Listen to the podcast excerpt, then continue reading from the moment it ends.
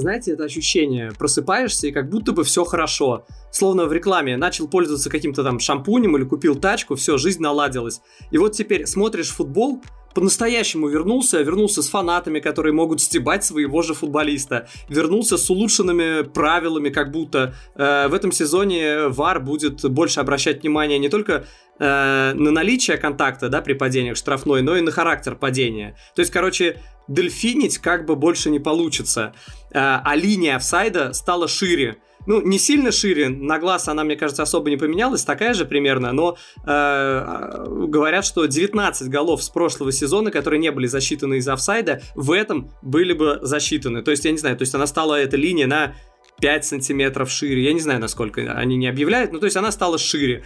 Посмотрим, насколько.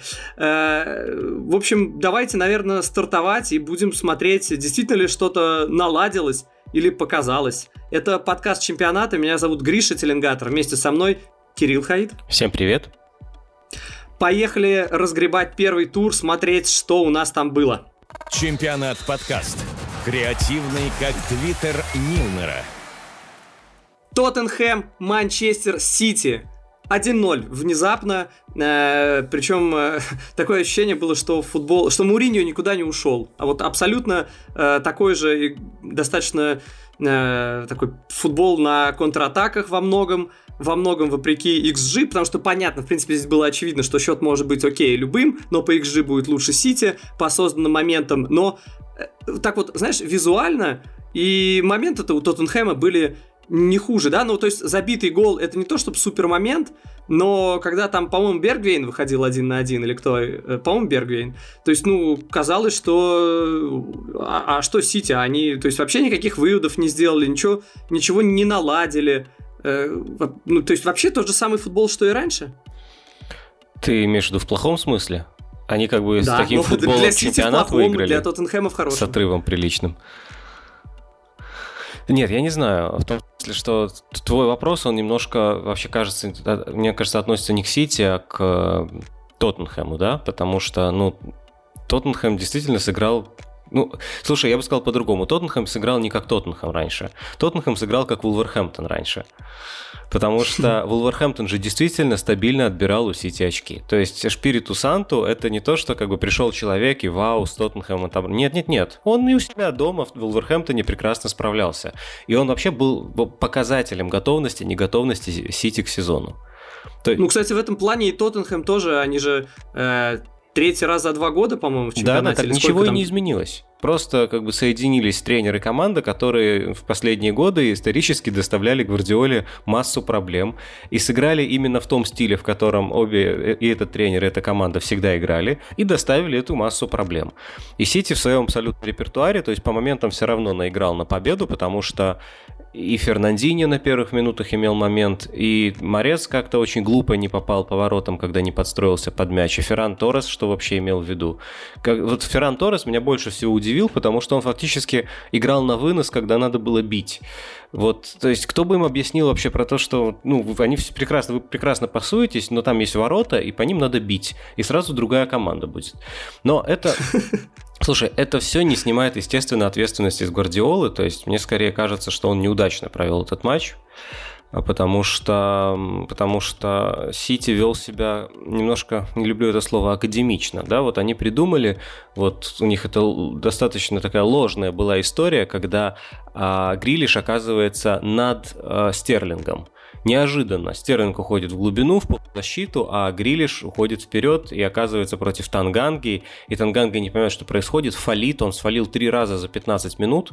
Это вообще жесть просто. И Грилиш заработал три фола за 15 минут. То есть, в принципе, по-хорошему должно было кончаться желтой карточкой уже через 15 минут, но судья как-то пожалел.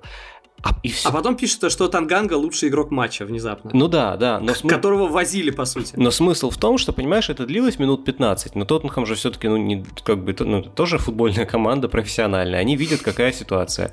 Хёбер, окей, смещается на бровку. Он начинает как бы тоже прикрывать. Ну, потому что там Минди, там э, Стерлинг и там Грилиш. И они втроем все время разрывали против двоих. Туда стал подходить э, Хейберг.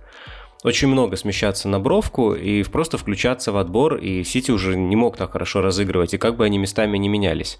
И вот кроме этой механической достаточно вещи, Стерлинг назад, Грилиш вперед, они за весь матч ничего не придумали, да сколько можно.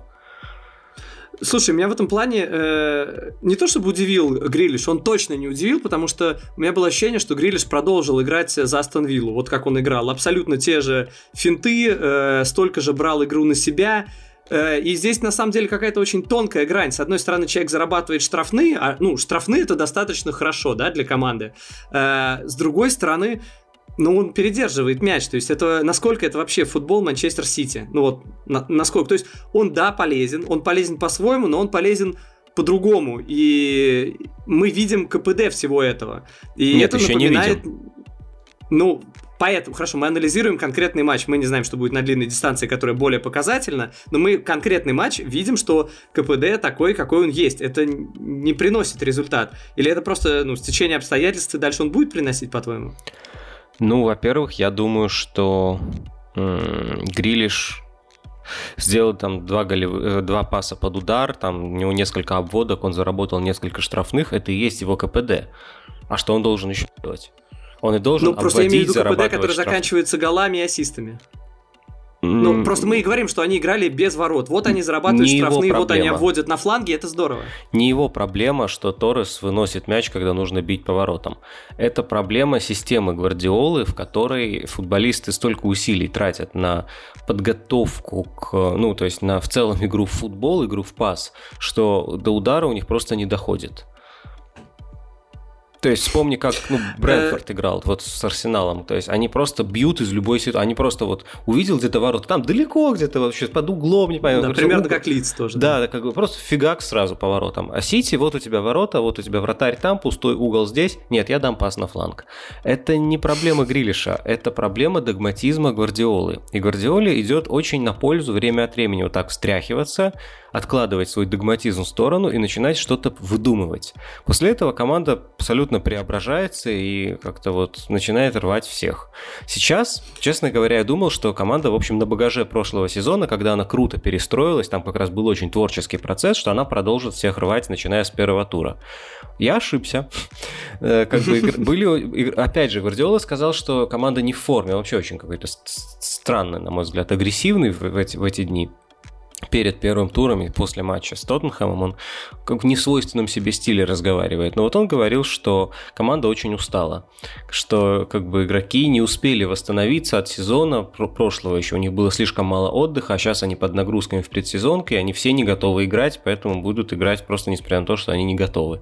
Слушай, Если- это какая-то уже вечная тема. Всегда все не готовы, всегда все в плохой. Ну, как бы не секрет, что много матчей футболистов. Да, конечно. Сейчас наоборот вроде наладилось. На- нормальное там трансферное окно. Более-менее вовремя начали. Да, из-за евро. Я не э, думаю, что сейчас отпуска наладилось. Мало. Я не думаю, что наладилось. Я думаю, что сейчас как раз накоплен, накопленная усталость за эти два идиотских года, она очень сильно должна выстрелить. И больше всего она выстрелит у самых сильных клубов, потому что, как мне кажется, потому что у них э, больше всего матчей, больше всего матчей у сборных делегируется и так далее. Поэтому... Ну, Слушай, я, дум- смотрю на топ-клубы, извини, я смотрю топ- на топ-клубы АПЛ, и у меня ощущение, что, извини, Арсенал, э, что только у Манчестер Сити эти проблемы, потому что у всех остальных топ-клубов, ты видишь, у них э, хорошая игра. Манчестер Юнайтед, блин, вообще, я не знаю, когда последний раз в жизни так играл, как он играл в этом туре. Они все, ну, они все достаточно хороши, то есть почему у Сити все сказывается усталость? Вообще там Он- у других топ-клубов. АПЛ, помимо Сити, тоже есть игроки сборных, которые играли на Евро. Ну, Объясню. Во-первых, Челси тоже не готов играть весь матч. Это видно. Челси готов играть, ну, где-то 45 минут, час. Потом их просто нет. А это уже больше, чем 15 минут, как у Сити. Во-вторых, э, это еще особенность подготовки Гвардиолы, да, то есть я вообще не помню, когда у него в Англии команда прямо летала в первых турах. Они либо берут за счет класса и какой-то просто нормальной реализации, при том, что плохо играют, либо они в кризисе, и все говорят, фу, как не стыдно, ну, когда они играют точно так же. То есть они всегда в начале сезона, в общем, ползают. Это свойство их подготовки. Зато они, у них нет э, сильного спада зимой, и у них как бы все в порядке с формой весной. То есть ты всегда ну, чем-то жертвуешь. А, Допустим, Анчелоти чаще жертвует весной, Гвардиола чаще жертвует осенью. Ну, то есть, окей, это стиль. А, Он не упускает случай поныть. С другой стороны, потом будет там в апреле ныть кто-то другой или в, в Boxing Day, например. Слушай, понятно, что там, на самом деле, там практически все тренеры эмоциональные, то, что они бегают на бровке, я это не беру, да, как там э, Гвардиола показывал два пальца судье и все прочее, это все нормально. Э, но, да, он кажется нервным, ну, то есть, понятные результаты этому как бы способствуют, но моя претензия Гвардиоле, наверное, в последнее время, вот сформулированная, вот, наверное, за это лето, и вот конкретно по сегодняшний день, то, что когда человек говорит э, в конце прошлого сезона, у нас нет денег на нападающего, а потом они бьют э, трансферный рекорд, э, покупая Грилиша, и сейчас готовят 150 миллионов, чтобы побить рекорд, который они уже установили. Рекорд внутри АПЛ, я имею в виду. Побить его дважды за одно трансферное лето. Но это как- как-то... Как-то просто, ну, возмутительно. Ну, некрасиво, нечестно, лицемерие немножечко, нет? Немножечко лицемерие, да, абсолютно. А, в этом смысле он потерял, на мой взгляд, часть своего обаяния, и он не понимает, что делает. Потому что мне кажется, что ну, Гвардиола не просто же хороший тренер, он хороший тренер, а еще как бы он очень интересный чувак, можно так сказать. То есть он как бы, у него свой взгляд, он, он узнаваемый. Ты можешь понять, что это говорит Гвардиола по цитате, да, то есть тебе, то есть ты можешь узнать там Мауриньо, допустим. Ты никогда не отличишь, кто это сказал, там, а, например, Спалетти или Аллегри. Но Гвардиолу можно узнать. И вот не нужно ему разменивать это на какие-то странные реплики, что если вам не нравится, сколько мы тратим, и вы считаете, что мы тратим слишком много, идите в суд и доказывайте. Это, да, как-то некрасиво. Это не то, что да, это не должен делать Гвардиола. То есть, если, если даже это он просто вынужден защищать владельца в этой ситуации, то я не понимаю, почему он, а не директор. Ну, то есть, понимаешь, это вообще это не работа тренера. Понятно, что спрашивают его, но мне кажется, что тут клуб должен лучше понимать, что не нужно разменивать его положительный, в общем-то, имидж, ну, правда, круто положительный имидж, не нужно разменивать на такие, ну, как бы ответы на заведомо дурацкие вопросы. А он отвечает очень плохо. Слушай, ну нужно понимать, что как бы он человек, у него голова больше повернута в другое, да, он в первую очередь отвечает не за то, чтобы красиво говорить, а хорошо тренировать. И когда журналисты раз, два, три, четыре, пять, шесть, семь раз спрашивают, каждый день спрашивают про Кейна, а у тебя в голове понимание, что вот у тебя Ферран Торрес, который не поворотом бьет, а занимается чем угодно, и вообще вечная проблема Сити реализации, ты понимаешь глобально, наверное, что вот Сити, команда, которая, может быть, там чуть ли не лучше всех в мире играет в футбол, владеет мячом, контролирует мяч, лучше всех может перепассоваться, использовать зоны и так далее, но реализация страдает. И как бы логично, что в этой ситуации, возможно, возможно, нужен нападающий центральный, который может реализовать моменты, у которого XG не, не недосчет, а как бы пересчет. И в этом плане, возможно, он видит как раз Кейна, почему он злится, он видит Кейна, как вот, помнишь, если смотрел Танос, когда он собрал вот эти все камни на перчатку, вот последний камень, который он должен положить, чтобы вот этот кулак Таноса работал, и можно всех было стирать в порошок. Я помню. Может быть, он вот настолько этого хочет, что уже Слушай, немножко во-первых, у Таноса в итоге это не получилось, да, потому, то есть... Как... Нет, почему получилось? Он собрал, ну, собрал, а потом что-то пошло не так, то есть это Нет, тоже ну, показательно. Что-то да, может пойти не так, даже если ну... ты все соберешь, это во-первых. Во-вторых, ты говоришь, вот Гвардиоле не хватает нападающего, потому что Ферран Торрес, ты понимаешь, что я скорее поклонник Гвардиолы, но я не могу удержаться от вопроса. А может не надо Стерлинга в полузащиту пихать? Может можно на Астреева выпустить? То он вроде и забивать Это... умеет. Там на евро забил что-то. И даже особо не порол моменты, что говорит о том, что в принципе многое зависит, наверное, от стиля игры команды. То есть, ну, не обязательно же железно играть только там с какой-то ложной девяткой или какой-то вообще ложной ерундой другой. Попробуй просто сыграть попроще с Грилишем слева, там Дебрёйна справа, окей, его нет с Морезом справа и Стерлингом на острие. Многие тренеры убили бы за такую атаку. У меня есть теория гениальная, просто я считаю гениальная, ты оценишь. А может быть Гвардиола нарочно сделал так, что не поставил Стерлинга вперед, а там был Ферран Торрес, которому он сказал бить мимо ворот, чтобы все-таки все поняли, что команде нужен Кейн, и руководство там 150 мало, на вам 180. Э, чтобы... А, ладно. Не знаю. Мне, ну, то есть, мне, мне кажется, немножко все-таки аморальной цена в 180 за Кейна. А 150? 120. А, я, вообще, на самом деле... Леви, да, наоборот. То есть... Да, да, да. Хайт и Теленгатор обсуждают Леви и торгуются 150, 120 или 180. Нет, ну серьезно, я, а, я, я же не пошутил насчет Стерлинга. Это опция, черт возьми. А если он возьмет Кейна и поставит его в полузащиту такими темпами, у него Дебрёйна будет ложной девяткой, а Кейн где-то ну, внизу. Так-то можно и в защиту, в принципе, что уж там на ворота. Ну, то есть, нет, просто когда я вот увидел, что уже час игры прошел, а Стерлинг по-прежнему в глубине, а Грилиш по-прежнему финтит без пространства, а в постоянной опеке высоко, я немножко, ну, как бы, ну, ну я не, ну, недоволен был бы части. Э, вообще, кстати, в плане Кейна, э, да, мы должны обозначить это, его не было даже в заявке. Причем у человека нет травмы. И в моем понимании, когда люди говорят, ну, он не в форме, ну, то есть понятно, что он может быть не в форме, но он э, там приехал э, на сборы позже, да, чем планировалось. То есть это он вроде как бы не бойкотирует, но вроде как бы он и позже, чем следовало, приступил к тренировкам. И получается ситуация, что как бы э, там практически все, кто играли в финале Евро, там англичане, они там играют либо в основе, там, так, как, как Маунт, Стерлинг, Магуайр, либо там выходит на замену э, большинство. А человек даже в заявку не попадает, не то, что на замену не выходит. Поэтому э, влияние потенциального трансфера в Манчестер Сити или, или еще куда-то, ну, видимо, в Манчестер Сити. Мне кажется, здесь как бы очевидно, что мы этого не можем утверждать, можем только догадываться, но мне кажется, очевидно, что э, это, ну, это связанные вещи, как бы. Я, да ну, ладно. честно, кто говорит, что здесь дело в форме, я, я не согласен. И когда э, здесь уже складывается неожиданно вот так вот матч, и фанаты скандируют Are you watching? Are you watching? Are you watching Hurricane?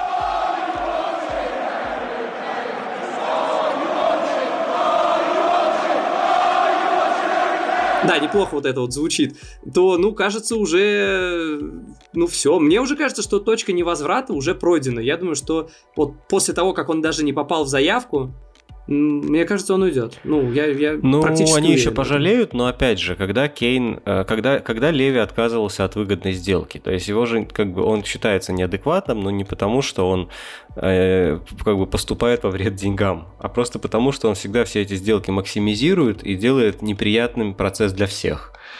Я думаю, то же самое происходит и сейчас. То есть, как бы он понимает, что может получить одну сумму, а может сделать процесс супер неприятным для всех и получить другую сумму.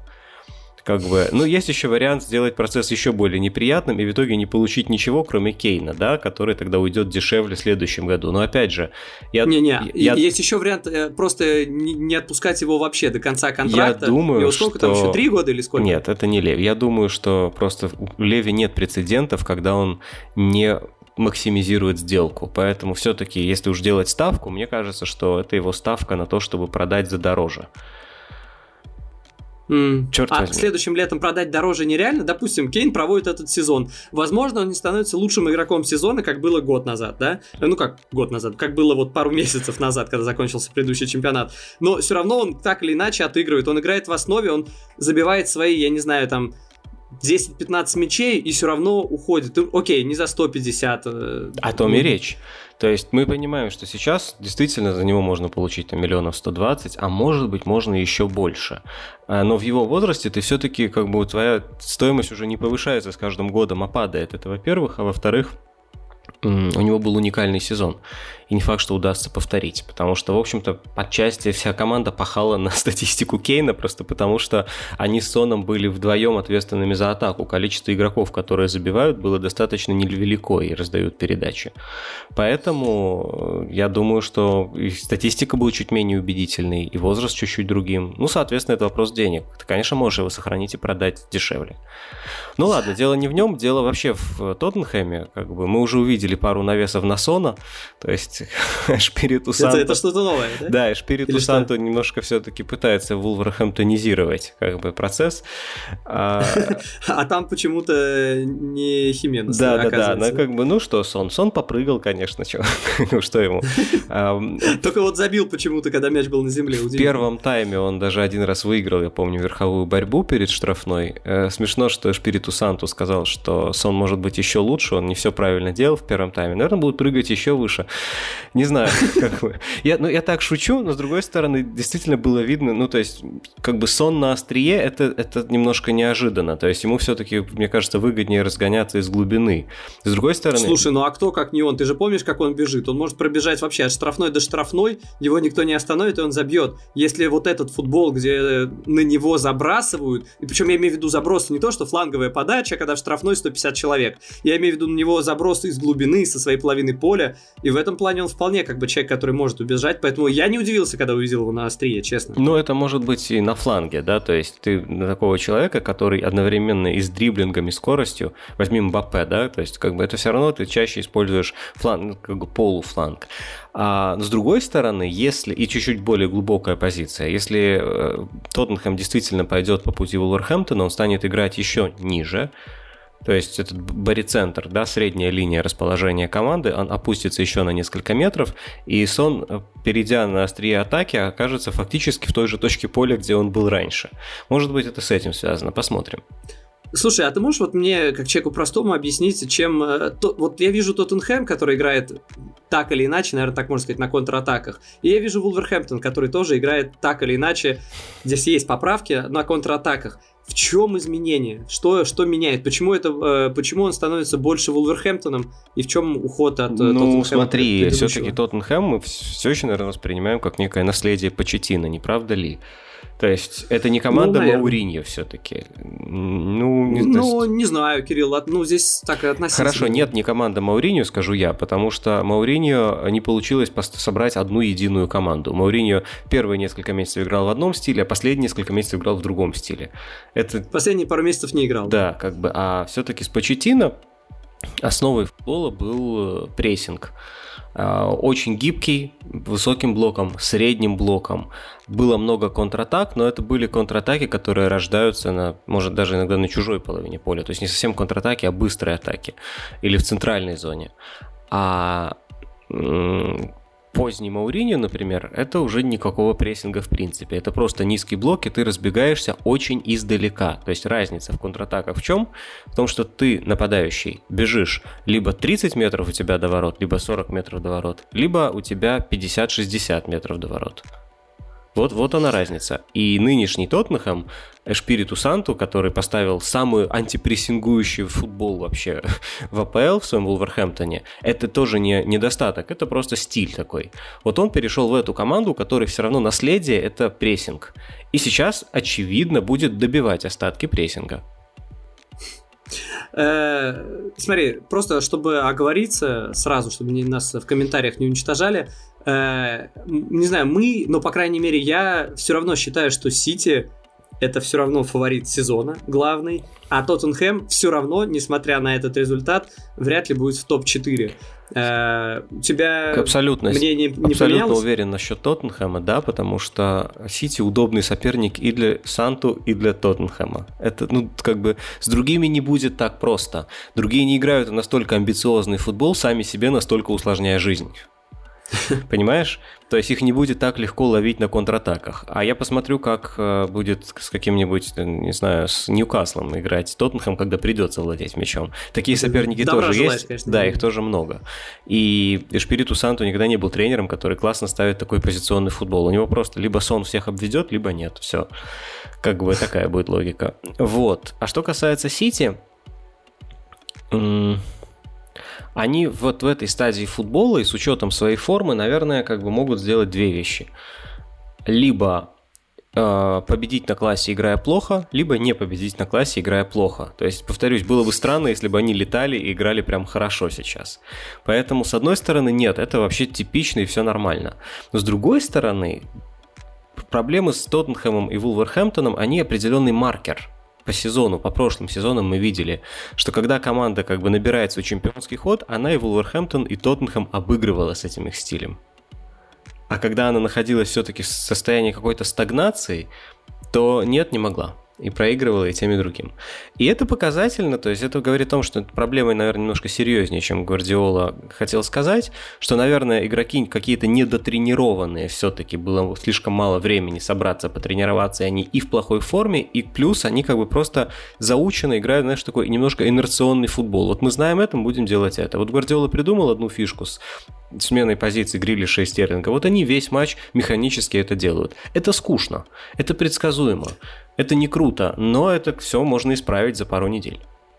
Лучше бы, конечно, Стерлинг с Ферраном Торресом, да, менялся позиции. А, смотри, э, еще один момент, э, я просто вспомнил, как э, была очень красивая картина во втором тайме, когда на замену просто у Бровки стояли одновременно два брата-близнеца, Зинченко и Дебрёйне. Угу. Видимо, я думаю, в первый раз, я, ну, я наугад говорю, но я думаю, я не проверял, но я думаю, не ошибусь, если скажу, что впервые вообще такое было, что близнецы выходили вместе на замену. Ну, то есть, мне кажется, такого еще не было. Ну, потому что Кевин Дебрёйне, понятно, тоже, да и Зинченко, не то, что часто игроки, которые выходят на замену, хотя Зинченко наверное, почаще. В этом плане Кевин Дебрёйне, насколько вот просто многие ждали, что вот связка Кевин Дебрёйне, Грилиш, там две суперзвезды, как они будут разрывать, уже такие два таких центра тяжести, которые, от которых вообще будут браться за голову все соперники, они совместимы? Насколько вот мы видим, что Грилиш... Я, кстати, э, думал, что Грилиш выйдет в тройке, как раз на месте Стерлинга. Э, я представлю, ну, ошибся. Э, он вышел в тройке полузащиты все-таки Грилиш. А насколько вообще тройка насколько вообще возможно Грилиша и Дебрёйна совмещать? Ну, во-первых, абсолютно возможно, потому что, ну, Дебрёйне человек, который обитает, ну, больше всего любит играть, обитать в правой половине поля.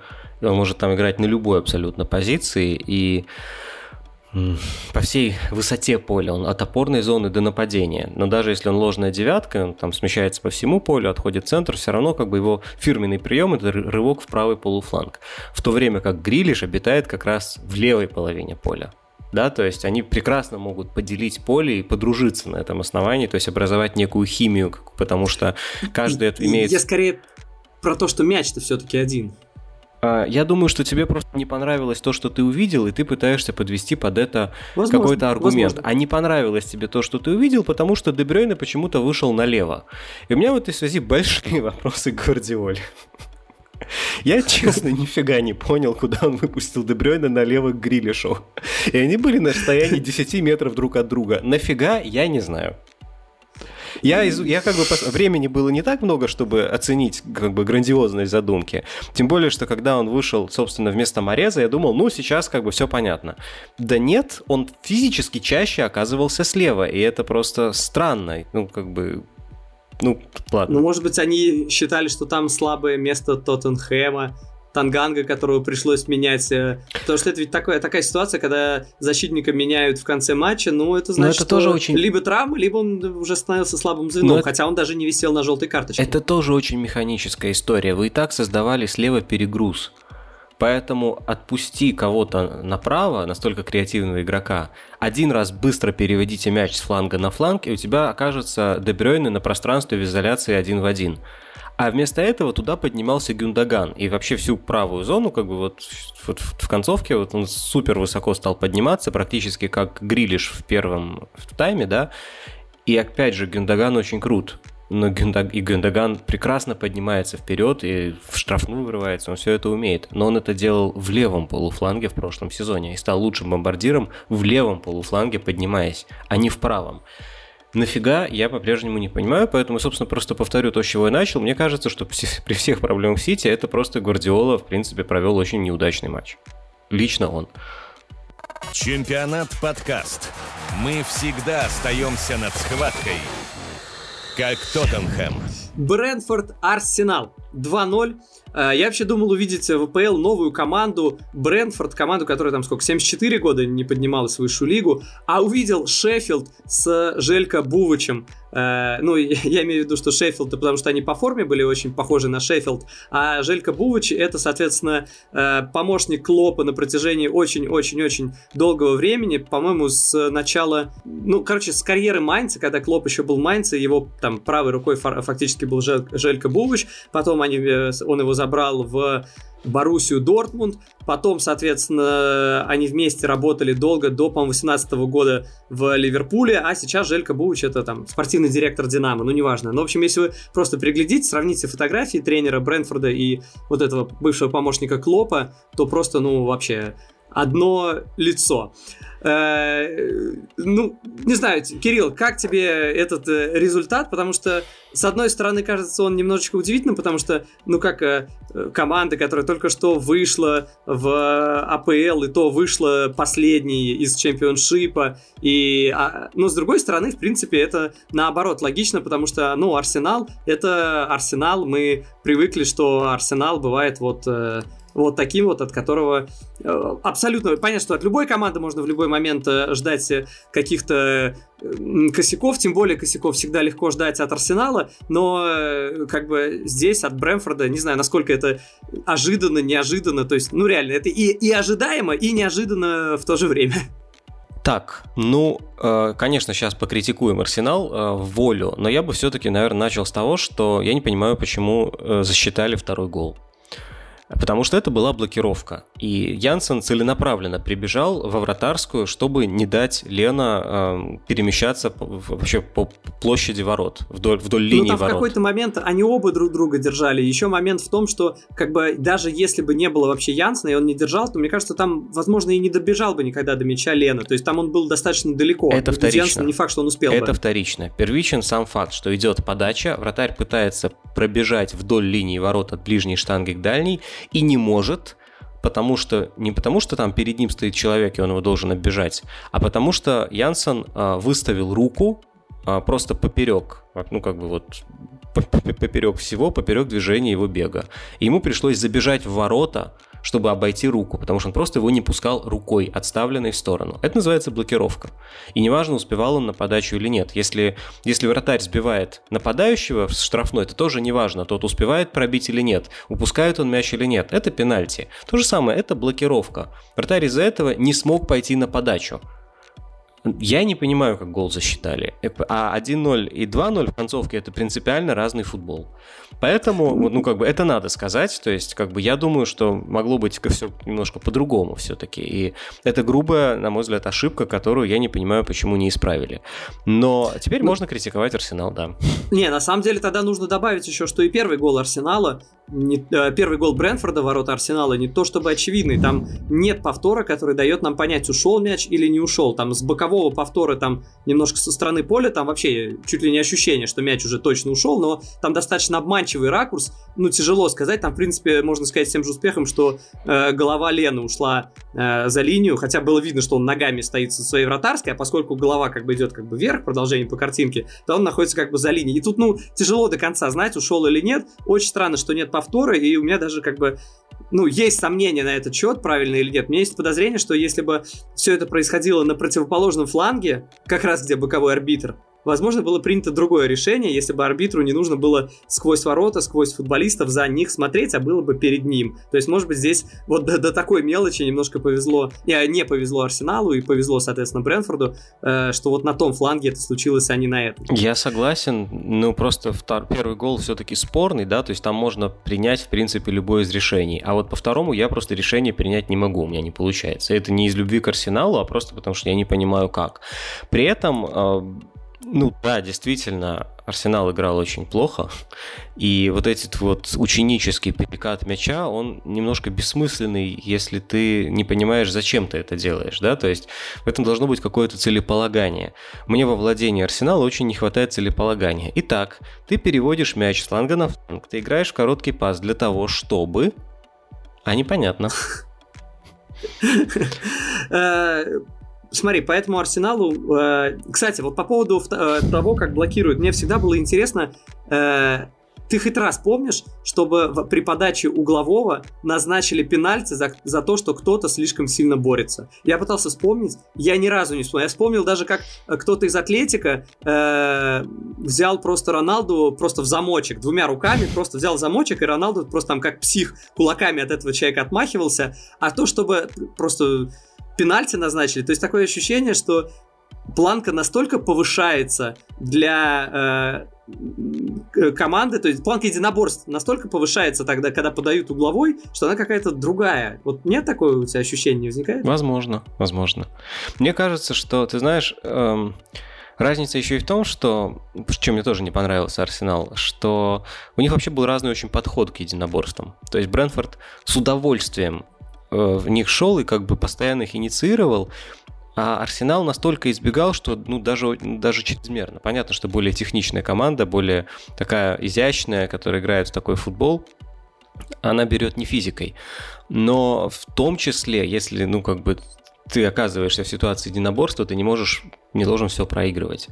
Арсенал очень... Я, ну, это плохо, плохо, это как бы, в принципе, не имеет отношения к анализу, как-то ты говоришь мало борьбы. Но вот вспомни, как Смит Роу там выкрутился один раз, как бы просто с трудом удержал равновесие, с трудом удержался на ногах и сразу же пробил. Было интересно, опасно, это не был голевой момент, но это было очень живо. Так вот, вот именно этого Арсеналу не хватает. Я помню такой момент только один, а Брентфорд, он был весь на этом. Они не то, что они как бы там разорвали Арсенал на контратаках, да нет. Они просто выжимали максимум из спорных пограничных ситуаций.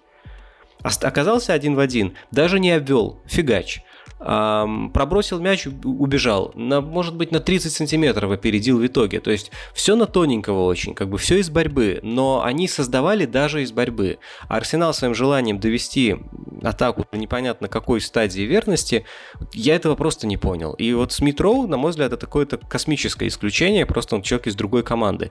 И, кстати, показательно, что у него лучшая в команде игрок атаки, лучшая в команде точность паса. У него один неточный пас из 50. Невероятно невероятно. Вау. Да, абсолютно. Как бы, а потому что он очень цепкий, потому что он очень, он, он цеплялся, он и корпус ставил, он шел до конца, понимаешь? Это не просто как бы на чистых мячах, он же не только это делал. А, вот они все немножко все на чистых мячах, и поэтому как-то, поэтому и мячи теряют часто, и обрезаются. При этом смотришь новости, э, кого сейчас Арсенал после покупки Бена Уайта следующим хочет э, ну, купить, вернуть в команду, чтобы был в команде человека, это э, Эдегор э, человека, который вот как раз на место десятки, вот с метро как раз десятый номер, он на место десятки туда и, видимо, на его место и рассматривается. Ну и вообще, конечно, странности Арсенала это тоже какая-то вечная проблема, когда у тебя там есть э, там футболист а там Леказет, когда у тебя там Абамиянка, а играет в атаке Балагун, ну, как бы, окей. И вообще, какие просто в полупозиции находятся какие-то. Вот тот же Абамиянка или Казет, э, уже какой сезон такое ощущение, что они находятся в полупозиции и уже даже не так очевидно, нужно ли было продлять контракт с Абамиянгом. Может, я, конечно, очень тороплюсь, говоря это, но как бы что есть в голове, то есть. Слушай, давай я просто пару слов скажу о Брэнфорде, потому что про Арсенал глобально чего-то нового мы не узнали, да, то есть, а о Брэнфорде, ну, когда мы еще можем рассказать, и, собственно, сейчас самое время что-то рассказать. Вообще, главное, что нужно знать об этой команде, это, ну, владелец Мэтью Бенхэм, он помешан на статистике, он сначала в своей карьере занимался вообще банковским делом, а, а потом работал э, в беттинге, там, премьер бет с Тони Блумом. А, потом они рассорились, и он создал свою беттинговую компанию э, Smart Bet, и э, там многие вещи, ну, как бы статистика, ставки, это достаточно близкая вещь, и я, он там рассказывал, что он узнал там, в какое время лучше делать замену по статистике, еще какие-то вещи. Он э, входил в футбол постепенно, сначала э, попробовал работать он с, ну, в датск, датскими Тюлан, он взял, э, а потом уже взял э, Брэнфорд э, в 2012 году, и вот там максимально внедрил аналитику, и видно, что команда вот прям максимально заточена на цифры, по XG а Брэнфорд должен был выигрывать чемпионшип и обойти вторую команду, по Норвич, на 15 очков. На 15. Вместо этого э, они там чудом пробились э, в... Ну, не чудом, но с трудом пробились э, в плей-офф э, вот этот на 4 команды и выиграли его. Э, и как бы видно, что там люди реально нацелены именно на цифры. То есть, э, и это знаешь, кого напоминает? По-моему, очевидно, кого, когда мы говорим про XG, напоминает. Это напоминает Брайтон, а владелец Брайтона это тот самый Тони Блум, с которым поссорился в свое время Мэтью Бенхэм. Э, и, в общем, поэтому многие пишут, ждут, что как раз особенно, особенно ждут э, матч вот этих э, во многом близнецов Брэнфорда и Брайтона. Это, ну, должно быть интересно. Противостояние владельцев, которые поссорились когда-то. Я посмотрел, противостояние у них будет уже в четвертом туре 11 сентября. И заканчивая тему того, что Брэнфорд помешан на статистике, трансфер, который они сделали, Кристиан Айер э, из Селтика, я об этом частично говорил в, в анонсе подкаста, что он э, супер топ по всем показателям, э, что, э, ну, как бы понятно, что если у тебя там выкладка по э, всем метрикам это здорово, но это ничего не гарантирует. Есть так, там такие вещи, как, э, я не знаю, ну, которые статистика просто не покрывает. Там ту же человеческую адаптацию в новой стране, в новом коллективе, как у него там сложится с партнерами. Но вообще шансов, что такой человек заиграет, всегда больше, чем человек, который не заиграет. И, в общем, в этом плане победа Брэнфорда максимально логична, потому что встретилась максимально системная команда и, по-моему, максимально бессистемная команда, которая покупает, которая переплачивает за Уайта, за Пипе, за остальных. И э, одни круто продают футболистов, как э, они проли Уоткинс, Мапе, Бенрахма, Конса. То есть это все те люди, которых мы знаем по АПЛ, которых э, просто продюсировал Брэнфорд, просто раскрутил их и хорошо продал. Всех за несколько десятков э, миллионов, по консу только 13, а остальные все больше 20. То есть, а, а другие переплачивают. Вот, собственно, э, в этом плане тоже символичный матч получился. Чемпионат подкаст.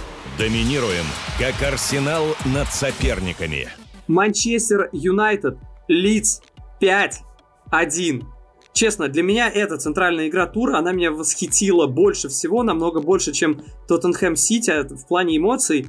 Честно, я не знаю, я такого Манчестер Юнайтед чуть ли никак, ну я не знаю, чуть ли, чуть ли не с прошлой игры с лицом не видел.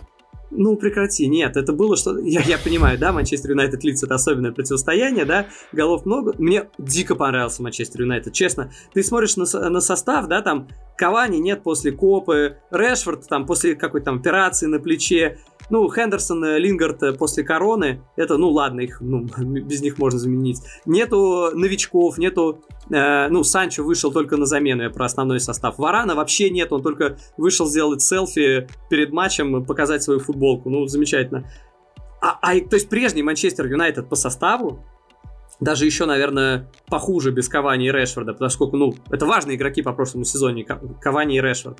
А, а сыграл настолько хорошо. То есть в моей голове нет такого, что Сульшер крутой тренер. Может быть, я, как сказал бы один наш друг, э, жертва наших э, стереотипов, или как, как это было сказано, своих э, убеждений каких-то Наверное, неправильных. да, что-то такое. Было, было. Да, но... Э, а, иллюзий. Жертва своих иллюзий, вот так вот. Э, продолжают э, кабинетные эксперты общаться.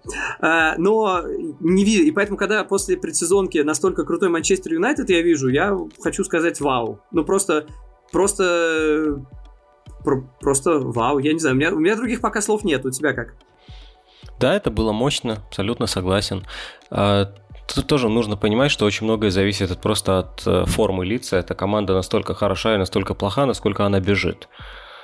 Ну, то есть, наверное, как бы они пока еще недостаточно хорошо бегут, и это тоже все в порядке, ничего страшного. То есть, это не провал лица, и, на мой взгляд, ну, то есть, как бы у них перспективы похуже, чем в прошлом сезоне, но э, это точно этот матч не показатель этих перспектив и ничего не значит.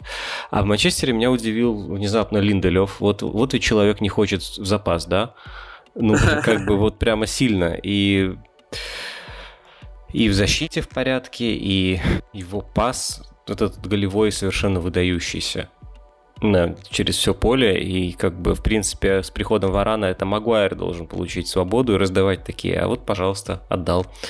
Вот. Будет очень забавно, если будет связка Варан-Линделев, это будет реально забавно. Да, если Магуайр... Нет, слушай, она, она может иметь, как, она, ее можно себе представить в, в теории, потому что Линделев сам такой как бы игрок, который выдвигается из линии, уходит вперед, ему нужна подстраховка, то есть он, в принципе, похож на Магуайра, и тоже при этом недостаточно быстрый, чтобы сам быстро возвращаться общаться. Ему не хватает просто резкости. То есть... Где-то загрустил Саутгейт. Да, тут представить себе, что Магуайр теоретически сядет в запас можно, но я думаю, что это сугубо теоретически, потому что, конечно, Варана берут именно как э, правильного по стилю напарника для Магуайра.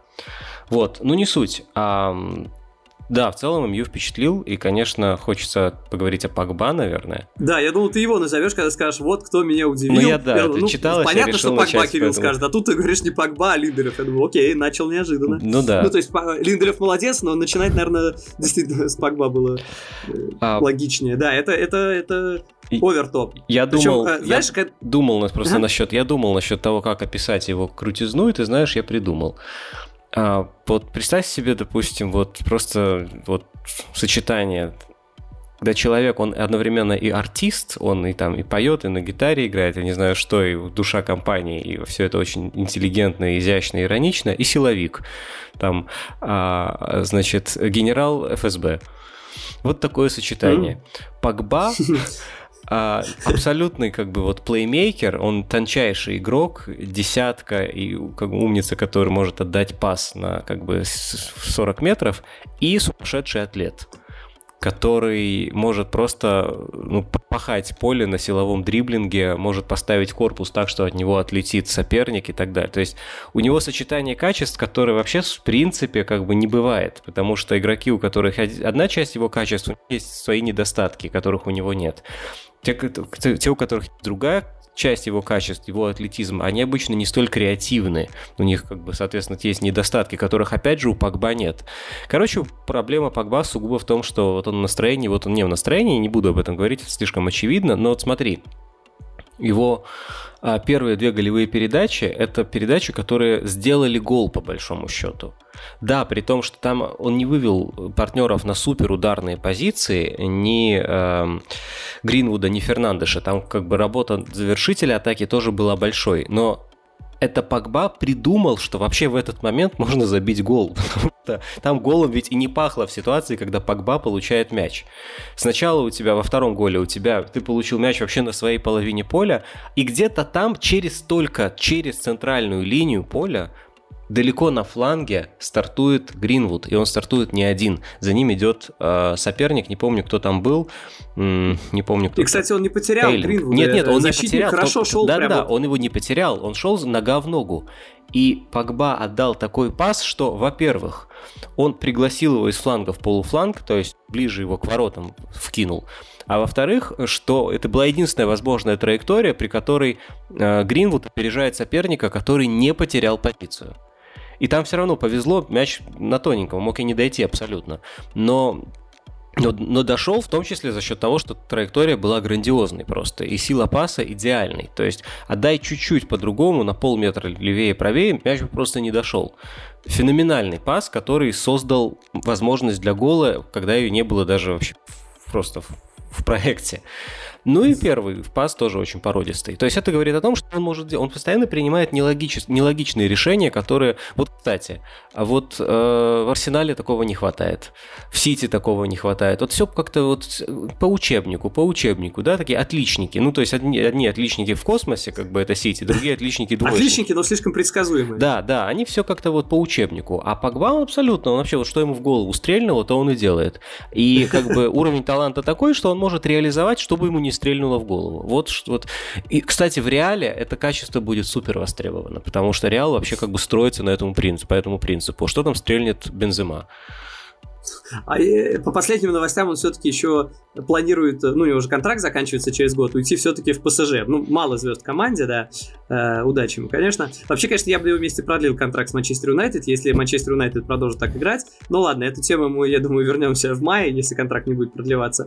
Э, вообще, для меня Пакба это такой, знаешь, боксер. Он очень любит э, э, такое делать... Э, прием там раз-два, там, знаешь, типа левый-правый, там, типа левой ногой. И вот у него, в его арсенале очень много такой, знаешь, типа поставил корпус, отдал диагональку на полполя. То есть сначала одно, причем просто попой отодвинул соперника, отдал. Потом обвел соперника, пробил. И для него, вот мне честно кажется, лучше иногда делать что-то одно, чтобы его не переклинило, потому что когда вот момент, который меня разозлил до того, как у Манчестер Юнайтед стало все хорошо, когда счет был, по-моему, 0-0 еще, э, он тоже решил замудрить это комбо, и когда ему выкатили э, в штрафной, просто вот ты набежал, тебе бьют под удар, он сделал финт вот этот э, Роналду, когда переступ одной ноги другой, просто обводить начал воздух. На него бежит вратарь, ну то есть на него бежит вратарь, ему выкатили, на него бежит вратарь, он решил вот сделать переступ, обвести воздух, и потом пробил мимо.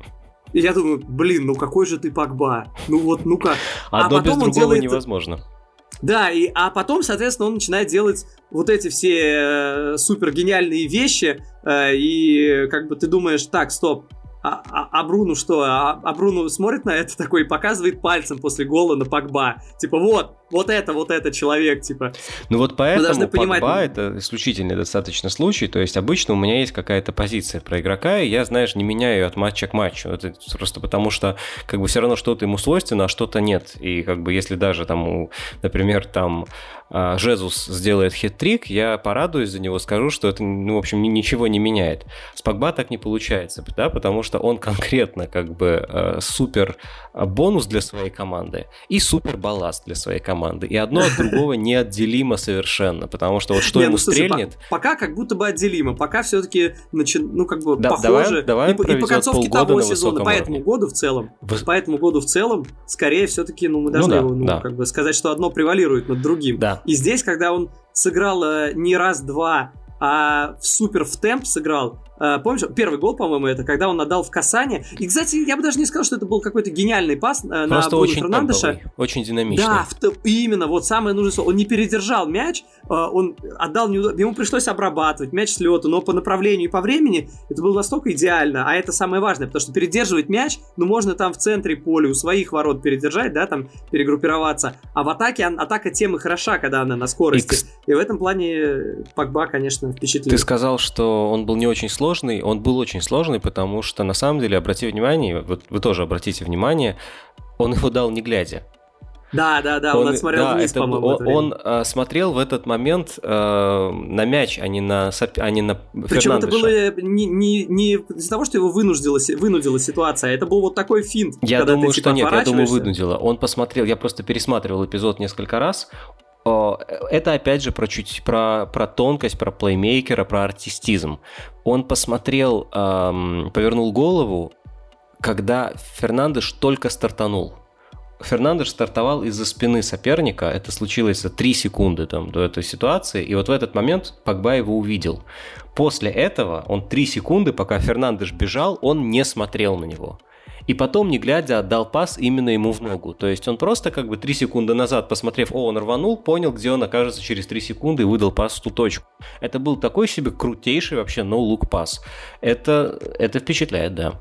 Я, я и забыл знаю, Я здесь не соглашусь. Мне все-таки показалось, что у него при желании была возможность глянуть, и как бы он наоборот хотел сделать вот этот финт, no-look pass, э, и это отчасти может иногда запутывать соперника, поскольку они видят, куда смотрит нападающий, куда он может отдать, а если он туда не смотрит, на как бы чуть-чуть меньше концентрация, вот там на долю секунды, именно что он туда отдаст. Мне кажется, это как раз была часть финта, не знаю, ну как бы здесь, наверное, каждый останется при своем, не знаю, друзья, пишите в комментариях.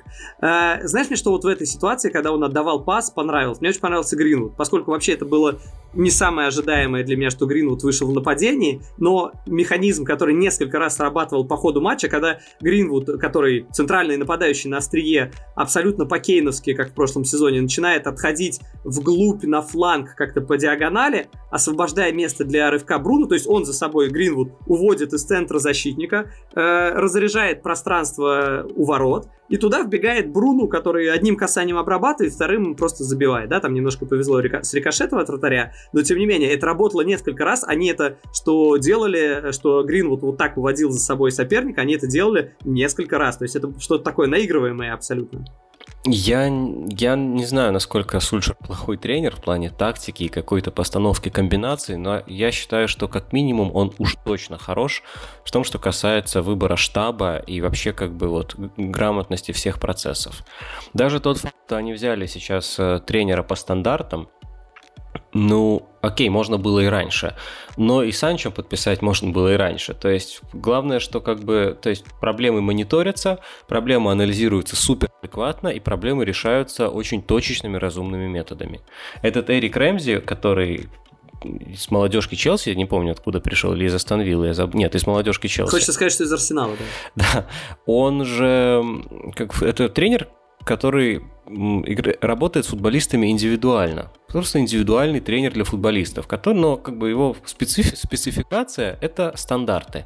Юнайтед в прошлом сезоне пропустил со стандартов больше, чем Фулхэм. Кстати, забил меньше, чем Фулхэм.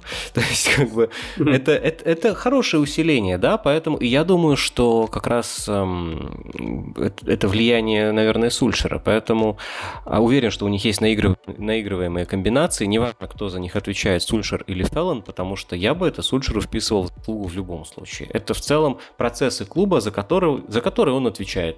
Он отвечает, пытается отвечать всеобъемлюще. Ну и хорошо. Про Бруну поговорим? Конечно, поговорим. Три, Бруно... три удара из штрафной, три гола просто. Поговорили. Да, следующее, о ком нужно поговорить после Пакба, что очевидно, да? Не, ну просто ты знаешь, опять же, вот мы там говорили про Сити, про Арсенал. А с такой реализацией это было бы 100 очков за сезон у Сити и 80 у Арсенала просто. Ну потому, что, ну, потому что и пас Пакба был ведь достаточно сложный. Ну, серьезно, он был... Да, скакал, скакал. Скакал, да. А вот этот, э, этот э, его гол, когда он под углом ударил, эм, второй его гол тоже спаса Пакба. Ну, там вообще как бы острый угол и, и, и попади еще. Ну, ну, как бы, не знаю, это, это какое-то целеполагание. Вот этот человек, в отличие от игроков Мансити, точно в курсе, что на поле есть ворота, и что гол, как бы вот ворота по-английски называется гол, так же как цель да. вообще-то. Что это не случайно, что в русском языке ворота должны называться мишень. Как бы это мишень. И представь себе, как вот наше восприятие футбола бы изменилось, если бы мы говорили, что он бьет по мишени, а не по воротам. Ну, то есть немножко целеполагание увеличилось бы сразу, да? Вот Бруно, как бы он в курсе, что там мишень, он фигачит. Ну, в принципе, проблем с реализацией я так, вот сколько его помню в Манчестере, по, по спортингу особо Нет, я не но смотрел, это все равно топище. У него просто да, три у удара, было, как бы у него всегда была хорошая как бы, реализация. Так, так что в этом плане, ну, как бы, не могу сказать, что удивил.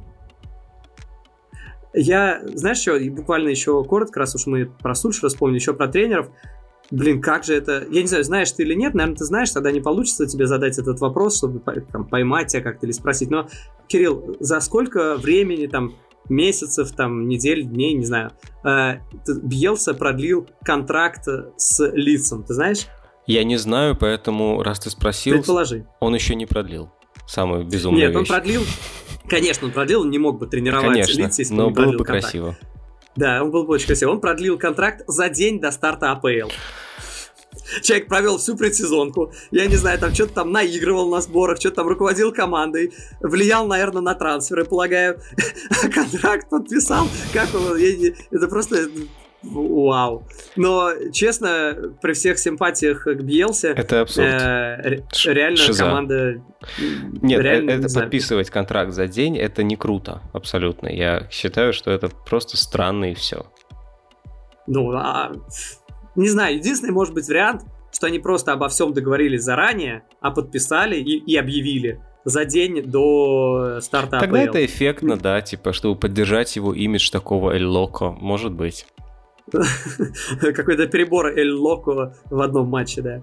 А, Кстати, еще один э, Локо, э, Рафинья, э, бразилец из Лица, э, человек про- ужасно провел первый тайм, он э, почти отдал голевую передачу, только не партнерам по команде, а соперникам. Там чуть-чуть э, не успели добежать, э, накрыто. То есть он а, хотел отпасовать центральному защитнику, но сделал это крайне неудачно и обрезался у своих ворот.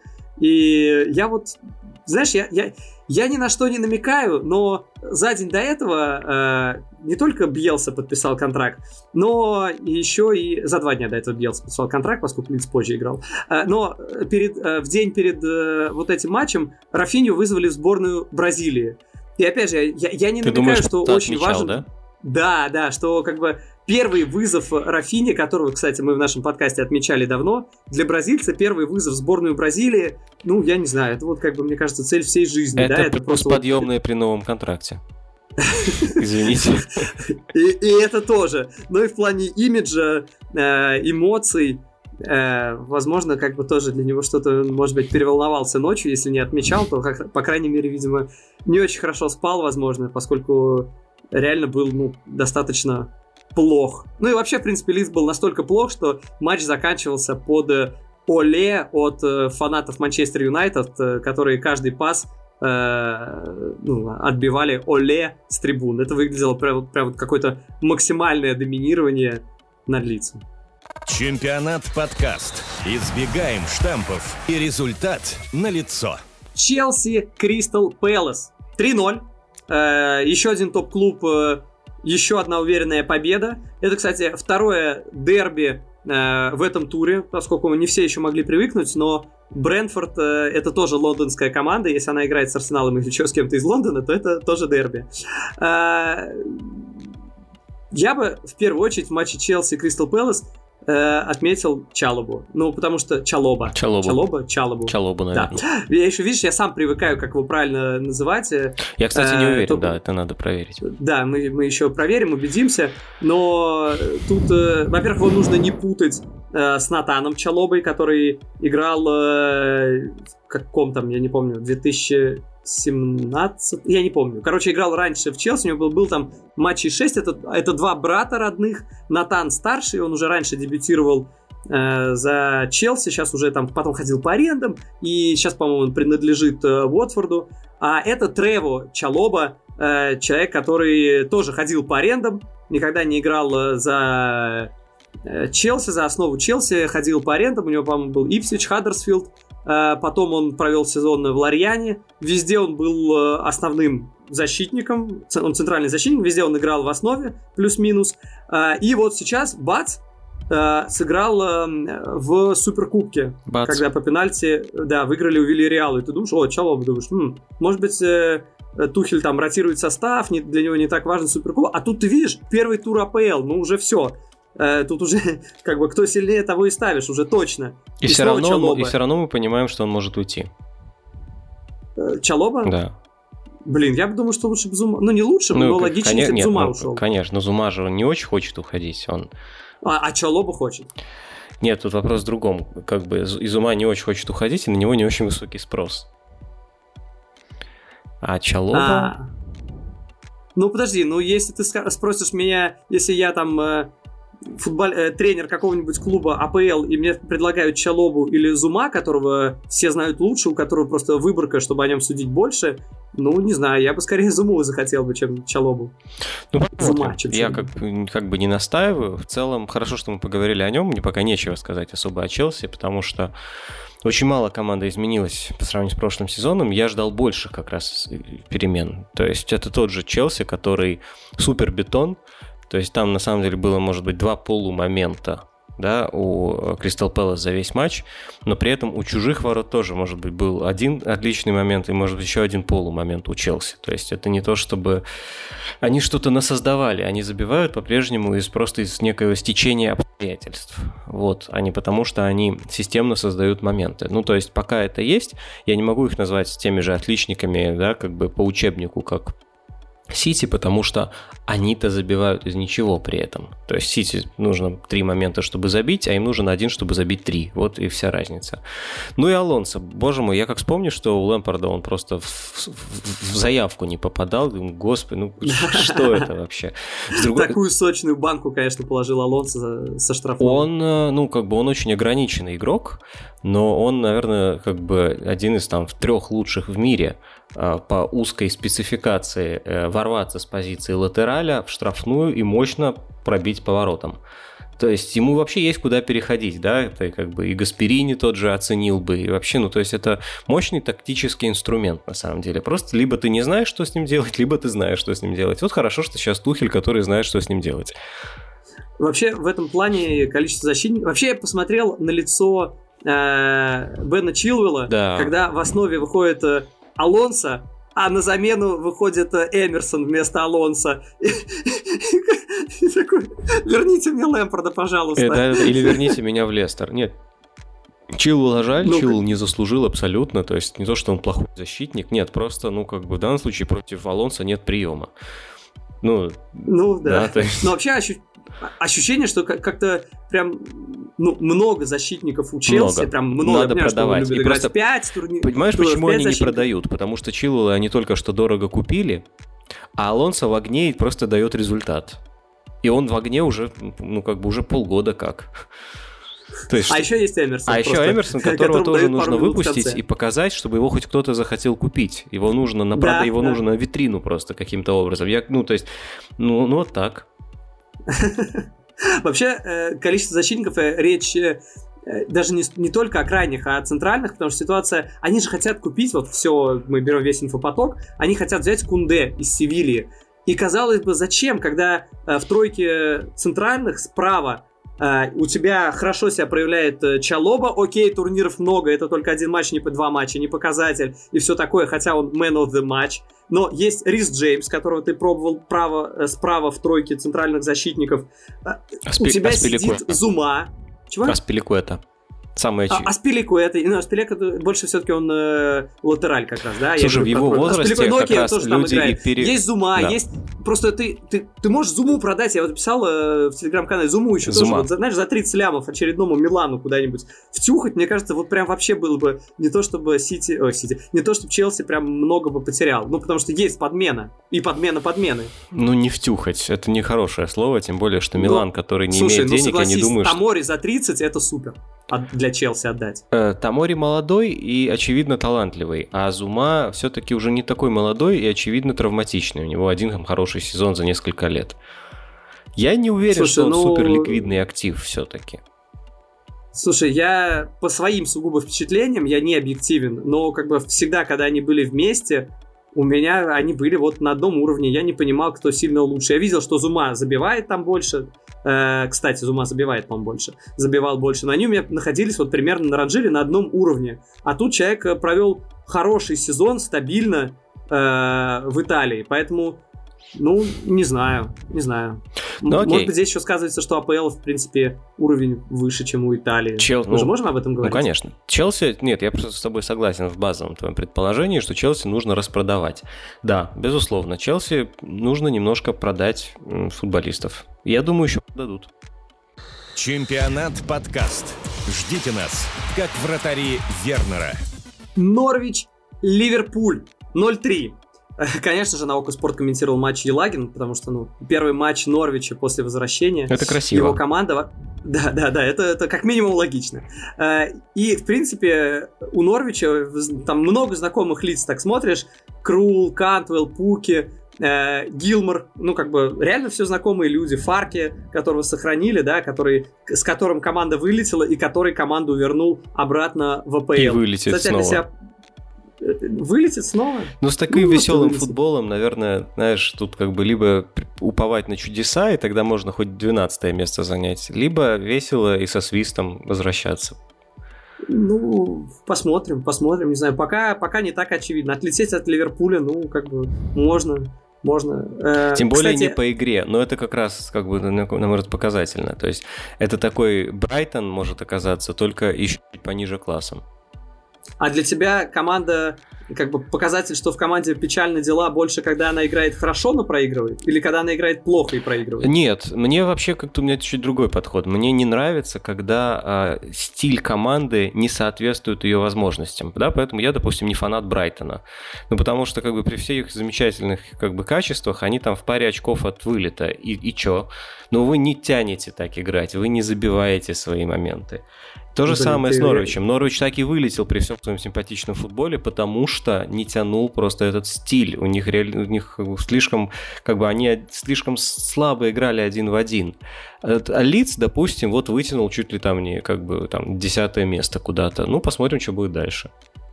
Кирилл, я надеюсь, я не буду никогда думать, как ты. Э, поэтому, наверное, наш подкаст и можно слушать, вот поскольку Ньюкасл. с разной точки зрения. Да, но вот, Нью... вот эта команда. Брайтон и Лидс за то, что они играют в супер веселый футбол. Такую ну, шутку пропустил.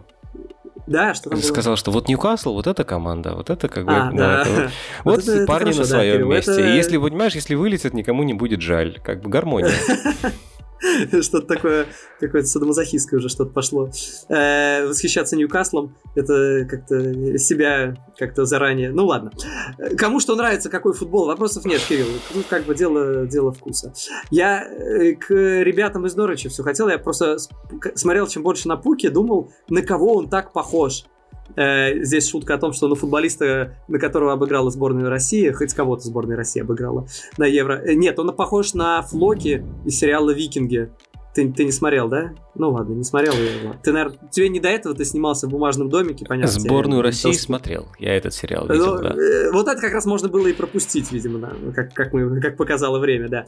А, смотри, а, вообще, наверное, кажется, хочется говорить, что ну не показатель, что Ливерпуль выигрывает от э, у команды, которая там поднялась из шипа, но мне кажется, на самом деле это показатель, потому что э, часто влетают именно таким командам, в этом туре им влетел Арсенал, часто бывают проблемы вплоть до Сити и любой другой команды, кто, ну, что не получается выиграть. Поэтому, особенно на старте, когда шансы, я бы сказал, чуть больше уравниваются после только подготовки, когда еще не вошли все в тонус. Поэтому я сказал, что я бы сказал, что кое-что э, в каком-то смысле это все-таки игра, ну не то что показательная, но заслуживающая анализа. Тем более, знаешь, вот по ожиданиям, ты ждешь, что э, у Ливерпуля в центре поля выйдут Фабиньо, Тиаго и Хендерсон, а вместо этого выходит Оксли Чемберлен, Милнер и Кейта.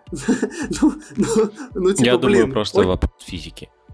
Ну, наверняка. Но при этом, кстати, вопрос физики. Миллер человек э, лучший не просто в Ливерпуле, не, то, не, то, не просто матча э, этого матча Норвич-Ливерпуль, а лучший игрок первого тура по покрытому э, по покрытой дистанции. Он пробежал 12,65 километра. Он лучший в первом туре АПЛ по дистанции. То есть, ну, как бы, потому ну, что он махина, в принципе, особо никогда сомнений и, и не было. Ну, на мой взгляд, это на самом деле достаточно типичный Ливерпуль по структуре, может быть, даже немного стерильный количеству подходов и опасных моментов. То есть, э, знаешь, кто топ-4 Ливерпуля по продвигающим пасам? Это пасы, которые на чужой половине поля больше 10 метров продвигают мяч к чужим воротам по сравнению с серией предыдущих пасов. Топ-4. Э, Арнольд? Так. Э, ну, здесь, ну, я не знаю, Ван Дейк. Так. Э, ну, я не знаю, хоть, по, по логике, это я сейчас должен назвать, наверное, Цимикаса. Так. Но, но, а ну, как бы я бы назвал кто? Робертсона, но его не было. А четвертый кто? Но если ты скажешь, что, что еще один защитник, я немножко, конечно, прифигею. Это Матип, да, Матип. Серьезно? Серьезно. Ну, так бывает. Все, что нужно знать о Ливерпуле. Ну, правильно, нет, понятно, что они... Они вообще, в принципе, в целом защитники больше пасуются, они вообще чем любые другие. Да, Вероятность того, что отдать им э, э, отрезающие пасы, у них тоже априори больше, их попыток больше. Но в целом, вот как бы с этой концепцией, что наши фланговые защитники это новые плеймейкеры, Клоп немножко вот как бы дошел до крайности, а наши центральные защитники это новые новые плеймейкеры. Ну, то есть нет, это говорит... дальше остается только вратарь. Это говорит на самом деле об отсутствии креатива, о том, что здорово, что разгромили Норвич, просто никаких выводов из этой игры я делать не буду, потому что, ну, Норвич дарил все-таки, да, как бы, ну вот. Нор, Норвич иногда как будто как, как море перед, Моисеем, да, как бы вот у них есть такое вот ощущение, у них когда высокий прессинг не сработал, сзади уже ничего и нет. Плюс, эм, ну, как бы, Ливерпуль практически забил все, что имел. А Норвич тоже имел какие-то моменты, и Пукки мог забивать в первом тайме, и в концовке там с... Эм, ну, подали, ну, когда кстати, со штрафного. по XG у них там чуть ли не равенство. Ну, там чуть-чуть Ливерпуль превзошел. Ну, XG, но, там, типа... да, я знаю, но просто, понимаешь, они вообще как бы все это пора... Ну, я бы XG особо сейчас не считал, я бы смотрел скорее на количество моментов, потому что, например, Брентфорд Арсен... Ну, это и есть моменты, по да, сути, XG да. это качество нет, моментов. Нет, э, XG сильно размываются э, количеством... Моменты без удара. Количеством, э, с количеством неопасных ударов они очень сильно могут портить картину, и, например, когда, ну, то есть, ты никогда не поймешь... Слушай, если не опасный, не опасный удар, то тебе и дадут всего чуть-чуть за него. Нет, если у тебя 7 неопасных ударов, это из-за штрафной, например, и 3 из них заблокированы, то это может кардинально изменить картину XG. Вот, а поэтому, ну, то есть, для примера, тут еще очень много зависит от интерпретации, то есть, Брентфорд Арсенал, а, по Андерштадт впереди Брентфорд, по Статсбом впереди Арсенал.